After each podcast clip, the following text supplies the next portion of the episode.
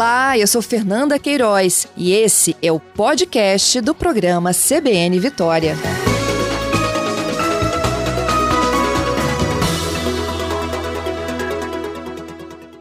Gente está às vésperas aqui do Dia do Consumidor. Na verdade, é uma grande semana, né? Que a gente vai debater em inúmeras oportunidades o direito do consumidor. Eu começo hoje com a delegacia, né, especializada aqui em defesa do consumidor, que na última semana fez uma grande apreensão. Foram 33 mil pacotes de café que estavam nas prateleiras dos supermercados, diferentes marcas, foram recolhidos, né? E na verdade há uma orientação para que quem tem ainda retire da sua prateleira, não coloque à venda.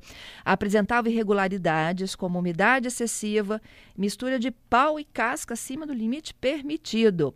Quem está conosco ao vivo é o delegado Eduardo Passamani. Bom dia, Eduardo. Bom dia, bom dia a todos. Obrigada pela sua participação aqui conosco. Estou abrindo a semana contigo, Eduardo. Ok, vamos lá. Semana do consumidor é importante, né? Exatamente. Essas informações. Então, é importante também esse trabalho de vocês, viu, Eduardo? Como é que surgiu a informação e, a, e depois a confirmação de que realmente eles estavam fora do padrão? É, essa é a terceira ação, na verdade, nesse sentido, da delegacia. É um trabalho conjunto né, que está sendo realizado desde o início do ano com a Comissão de Agricultura da Assembleia Legislativa. As pessoas é, têm já, já tem um tempo, desde o final do ano passado, estavam denunciando a qualidade do café que é comercializado aqui no Estado. É, diante dessas denúncias, a delegacia e a comissão se, se é, montaram um grupo e perceberam que alguns, algumas marcas realmente estavam vendendo num valor bem incompatível. Então nós começamos a monitorar a qualidade de alguns cafés denunciados e outros em, em virtude de algumas informações que a gente também é, levantou durante a investigação preliminar. E nós identificamos é, várias marcas que estavam cometendo alguma irregularidade contra o consumidor. No início desse ano nós fizemos duas ações, apreendemos cerca de 40 mil é, unidades né, nas duas ações.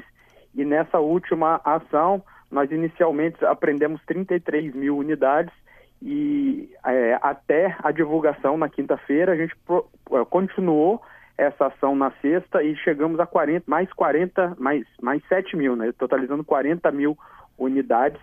É, no total da operação desde o início, nas três fases, já são 80 mil é, unidades de café apreendidos. Então foram 33 na quinta e o, e o restante na, no dia seguinte? Re... É, foram 33, foram 40 mil nas duas primeiras ações, é, que foi é, nas primeiras semanas de janeiro, no mês de janeiro. Depois 33 na quinta, mais 7 na sexta. Entendido. E a gente atualizado já tem quase 80 mil só nessa investigação com relação ao café, totalizando sete marcas é, fiscalizadas. Entendo. Agora, Eduardo, vocês levaram esses produtos para um laboratório? Sim, é. Quando a gente identifica a possibilidade de irregularidade, a gente encaminha isso ao Laboratório Central, ao LACEN, que é o laboratório oficial do governo do Estado do Espírito Santo.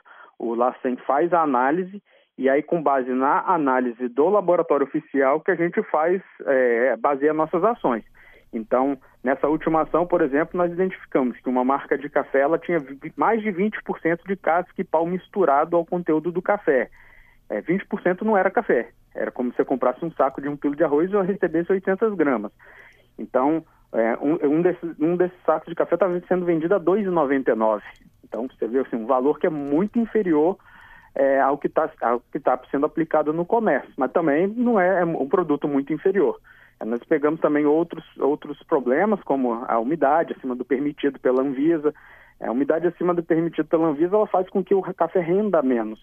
Quando a gente, desculpa, quando a gente faz aquela, é, coloca o café no coador e o café ele, ele não desce direito, ah. até quando as pessoas reclamam que você coloca e fica aquela borra, o café não desce, não rende, é porque ele está com uma umidade muito alta, muito acima do permitido. Então isso também prejudica o consumidor. Tem uma regra específica na, na Anvisa sobre essa, esse valor, essa tolerância, e uma das marcas ela apresentava alguns lotes é, com problema. Então a gente não retirou a marca por completo, mas a gente retirou os lotes que apresentavam esse problema. Entendido. É, então vamos lá. Esses, esses pacotes de café, eles estão com preço muito em conta. Eles é, fogem das, do padrão, é isso? É. Uma das, algumas marcas apresentavam um, um preço muito em conta. E isso despertou a suspeita. Foi um dos motivos. É, esses, esses que estavam com preço muito em conta, normalmente eles apresentam mistura. Então, não é um café puro, é um café misturado. Uhum. As duas situações que a gente encontrou é, de com preços mais em conta eram cafés que estavam com mistura de casca e pau. O café com preço mais ou menos ali na, na normalidade, é, ele apresentava um problema de umidade em alguns lotes. Então a gente retirou esses lotes de circulação. É, a marca pode ser encontrada normalmente no mercado, mas com o, uma, porque nós encontramos vários lotes que eram bons.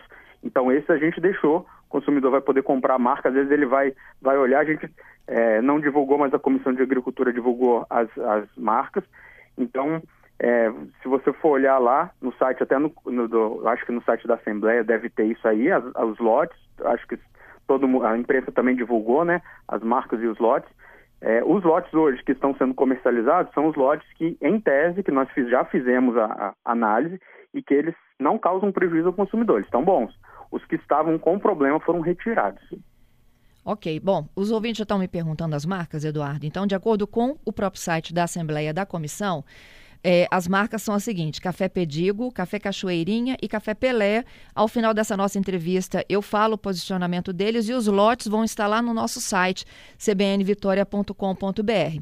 Eduardo, é, essa mistura aí é como você falou: eu compro um quilo de arroz, na verdade eu levo 800 gramas para casa porque o resto é mistura. Sim, Agora, isso faz mal à saúde, comer essa casca e beber esse resto de casca de pau?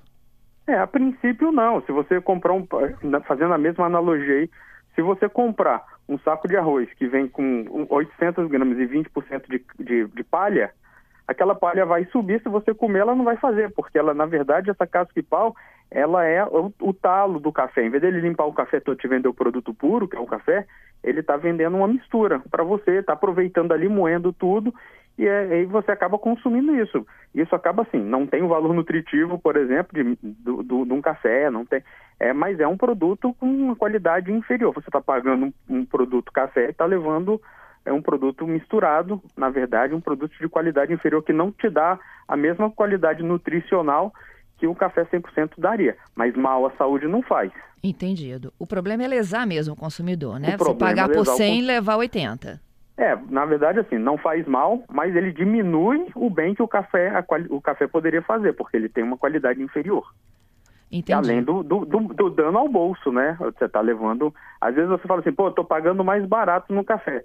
Mas na verdade, assim, é aquele barato que sai caro. Você está pagando mais barato, mas num produto que está te entregando menos também. E talvez com esse mesmo valor, se você fizesse as contas, você conseguiria levar um produto de qualidade melhor.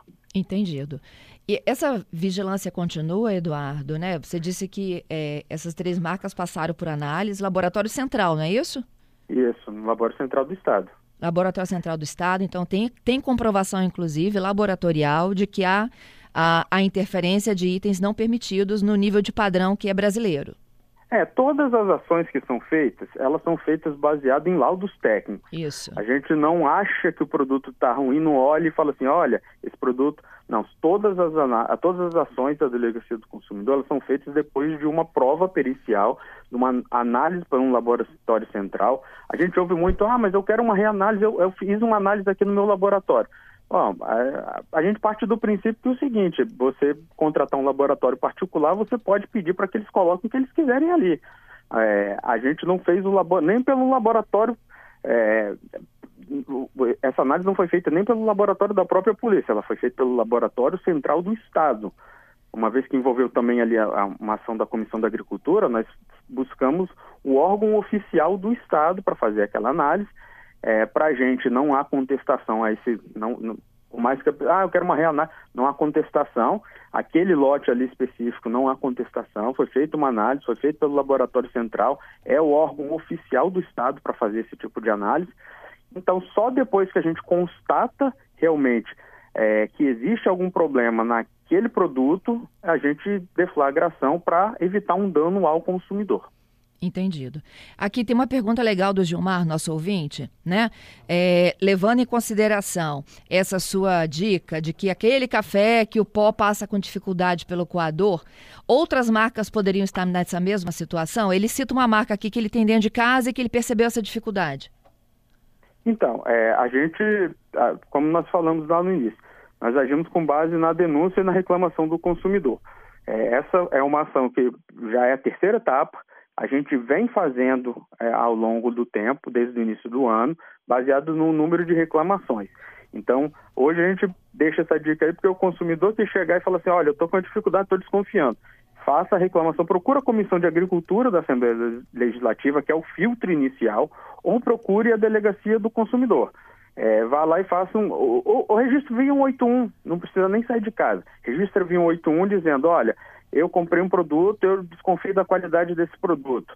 É, a gente vai estar tá juntando ali a quantidade de reclamações para verificar ali é, o que pode proceder ou não, vai estar tá fazendo uma investigação preliminar e baseado nisso nós vamos, a gente não descarta é, que outras ações sejam feitas baseadas na reclamação dos consumidores. Agora, independente disso, a ideia é justamente que a gente continue fazendo essa, esse monitoramento independente da reclamação para tentar atingir o maior número de marcas possíveis, justamente para que o Estado não, não tenha a venda de um produto de uma qualidade inferior ao consumidor capixaba.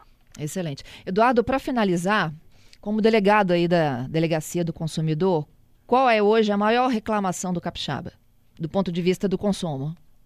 Hoje a nossa maior reclamação é, realmente é com relação a esses produtos de qualidade duvidosa. As pessoas estão reclamando muito da qualidade dos produtos. Então a, a delegacia tem se voltado muito para esse tipo de situação, é, não só produto como serviço.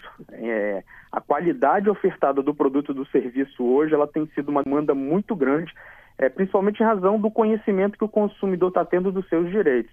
Então, a gente viu num passado aí até recente, é, houve lá atrás uma reclamação do azeite, feito relação do azeite, é, uhum. a gasolina, preço da gasolina, vou na bomba e não está batendo.